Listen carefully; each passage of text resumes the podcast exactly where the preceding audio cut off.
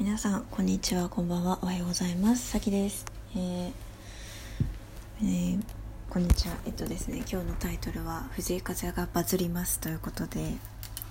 えー私はですね藤井風さんを分析したり解説したり、えー時にはですねファンただのファンとして皆さんファンの方と語り合ったりそれ YouTube チャンネルをやっておりまして、えー初めて藤井風さんに関する動画を出したのが5月で、えー今1月でチャンネル登録者が2530人くらいとなっております。でまあ私がそうですね始めた時はただただ単に本当に藤井風さんの曲が魅力的すぎて分析せずにいられなくて分析したものをただシェアしたかったっていうことだったんですけどそれがね結構大きくなりましてで、まあ、いつかバズるだろうと、まあ、だ今も、まあ、じわじわバズってるけどいつか藤井風に日本人全員世界中みんなが恋に落ちるような時代が来るだろうと思いながらこうその時に私のチャンネルにたくさん動画があって、えー私の動画を見てより風さんのことを、えー好きになったり違う楽しみ方ができるようになったりなんかこう風さんに貢献しつつ私もねあの皆さんに知ってもらえたりとか私のことも好きになってくれたらいいなっていう思いを持って YouTube をやってきたんですけどもですねついにその日が来ました。はい。えっ、と皆さん関ジャム関ジャム完全燃焼という番組をご存知でしょうか？関ジャニ∞がやっているですね結構音楽の専門的なことをなんだけどこうみんなに分かるように伝えてくれる番組でそこのねとっても人気の企画えー今年のマイベストランキングっていうのをプロの、えー音楽家の方が選ぶという企画がありましてですね、えーなんとですね藤井風さんその3人のプロ全員に選ばれました。これはですねその番組の企画やってもう3年とか4年とか経ってると思うんですけど初めてのことで3人全員が同じ人を選ぶというのは初めてのことで作詞家の石渡淳二さんという方が「えー、なんなん」を選び蔦谷好一さんが、えー作曲家だったりアレンジャーの蔦谷好一さんが「優しさ」を選びそして「えーゲスの極み乙女」などなどね幅広く活動しているプレイヤーの川谷絵音さんが「罪の香り」というアルバムの曲を選びそしてねもう川谷絵音さんに関してはもう本当に藤井風さんがこんなに全部できる人いますか？みたいなこの才能の前にがっくりしてしまいますみたいなことまで言いましてですね「えー青春病」という曲の話もしてですね本当に本当に藤井風さんの映像がたくさん流れもう藤井風フィーバーがこれから絶対に起こるということをもう視聴者全員に予感させるような番組でした、はい、もうねもうねあれを見た人はまずあの番組を見終わったら藤井風で YouTube で検索するはずです。今しているはずです。ということで藤井風はバズります。はい。爆発します藤井風が。でそのね番組で出た「なんなん優しさ罪の香り青春病」という曲なんですが私はですねその中で優しさに関する動画しか出していない何をやってんだって感じたんですよね。そう。えっ、とファンの方からするとあ藤井風さんが人気になって嬉しいなっていう気持ちもあれば、えーちょっと寂しいなって気持ちも、ね、あると思う。私もねそのファンとしての気持ちももちろんあるんですけど藤井風さん藤井風分析 YouTuber という名前でね活動している、えー立場というものもありましてついに来てしまった。準備がまだできていないっていうこの焦りがあります。この焦りをねちょっとこのラジオ聞いてくださってる皆さんとは共有しておきたいなと思ってちょっと話しています。今ね朝の3時46分になっちゃったの。あのですよ。あのねあのね私中田敦彦さんのオンラインサロンに入っていて中田敦彦さんってあの芸人の中で YouTube 一番あの登録者多い本当にすごい人なんですけどその方にねちょっとコンサル YouTube のコンサルしていただく機会があってあの私の YouTube チャンネルは藤風ファンに向けたすごくニッチなコアなものだからもっとライトユーザー藤風さん知ったばかりの人とかに向けての動画もあったらいいと思うよみたいなことを言われてですねその準備をですねあのちょっとずつしてたんですですよ。その藤風さん入門動画みたいな。この動画から見るといいよみたいなのをこうみんなにアンケート取ったりしてまとめて発表しようって思ってアンケート取ってる途中で今このバズるっていうのが来てやばーと思ってやらなきゃすぐにみたいな。むしろ明日出したいみたいな。状態でしてでそのアンケートの集計をねしておりました。はい。そうです。なので何が言いたいかっていうと焦っています。これはね確実にでそれでもうすでにこう YouTube 上で藤井風さんに関して話している方ってたくさんいるんですよ。なぜなら藤井風さんについて話すとですねやっぱり数字が伸びるんですよ。あのねそうみんな藤井風を知りたいんですよ。藤井風って何なんだろうってみんな思ってるんですよ。だから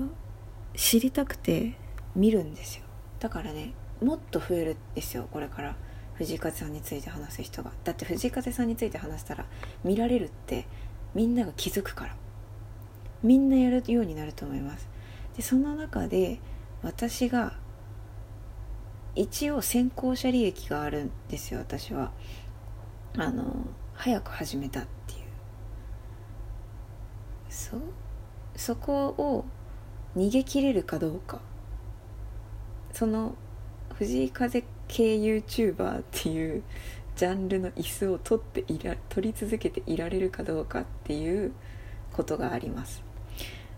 この話を聞いて嫌な気持ちになる人もいるかもしれないですね。ごめんなさい。あの両方あるんですよ。藤井風さんのことがマジで好きです。マジでただのファンです。っていう面とせっかく YouTube うまくいきかけてるからこのまま生きたい。うまくいきたい。成功したい。っ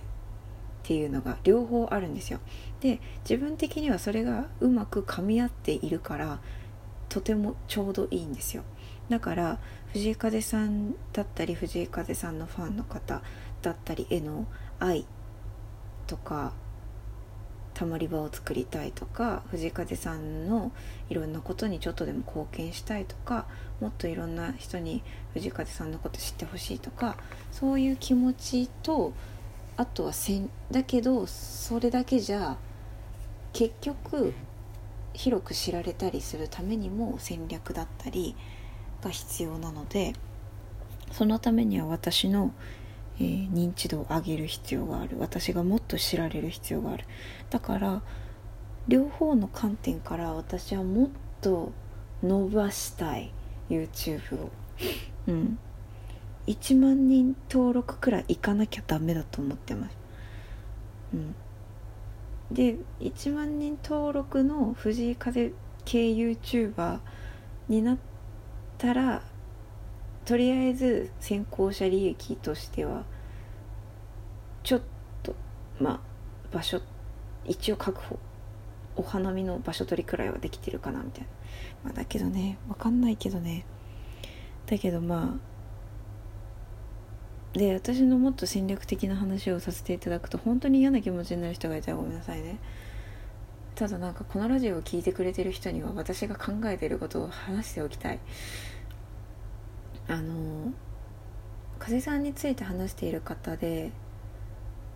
本当に本当にファン本当に好きなんだなって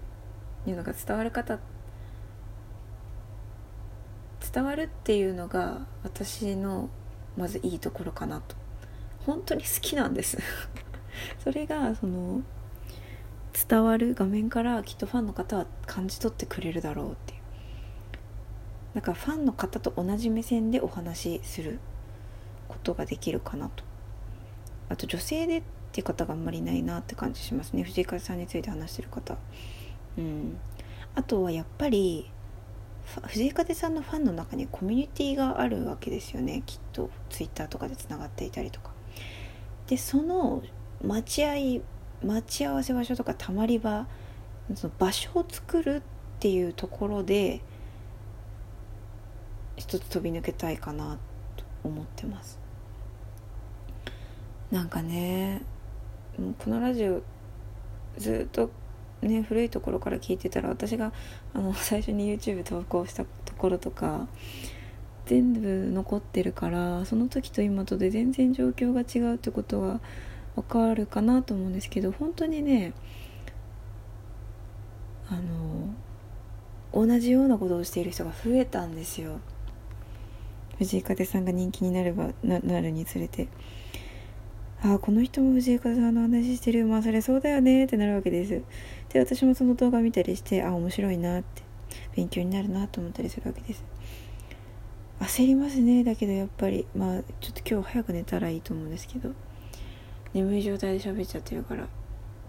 あれなんですけどとにかくね焦っています。やべえやらなきゃってなってます。はい。っていうね精神状態だよっていうことをちょっとラジオの皆さんには